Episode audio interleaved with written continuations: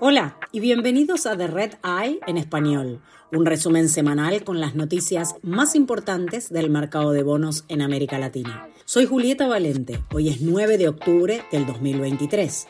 Esto es lo que necesitas saber para comenzar tu semana.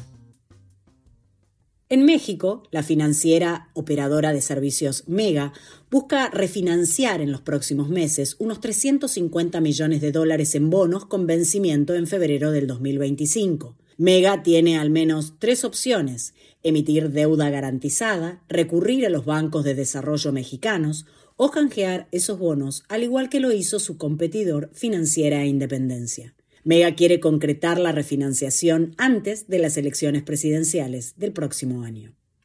En Chile, el proveedor de telecomunicaciones WOM contrató a la consultora Rothschild para gestionar sus pasivos. WOM está negociando un nuevo préstamo para liquidar sus bonos que vencen en 2024, antes de que deban ser registrados en el balance como deuda de corto plazo.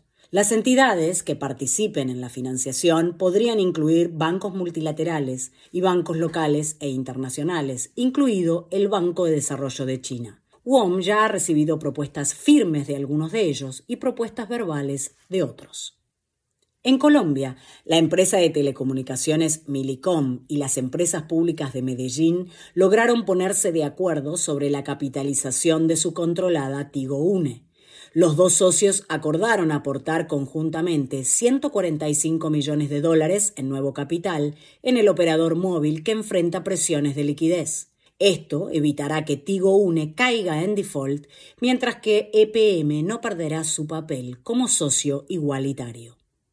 En Brasil, la semana pasada, la compañía petroquímica Unigel no cumplió con un pago de interés de 23 millones de dólares en sus bonos con vencimiento al 2026. La empresa presentó a los tenedores de bonos una primera oferta que incluía un plan para ajustar los pagos de la deuda a su capacidad de generación de efectivo, pero los acreedores la rechazaron y están preparando una contrapropuesta. Unigel también está en conversaciones con los tenedores de sus bonos locales y dos bancos y está renegociando acuerdos de leasing con la petrolera Petrobras. Por otra parte, podría recaudar entre 80 y 100 millones de dólares vendiendo activos. También en Brasil, el productor de pulpa Clavín obtuvo un préstamo sindicado de 600 millones de dólares por cinco años. La tasa de interés variable se ubica actualmente por encima del 7%. Clavín utilizará los fondos para financiar su negocio ordinario y pagar deuda. Gracias por escuchar The Red Eye en español. Pueden suscribirse a The Red Eye en inglés, español y portugués desde cualquier plataforma. Para obtener todas las últimas noticias sobre deuda en mercados emergentes, visite redintelligence.com.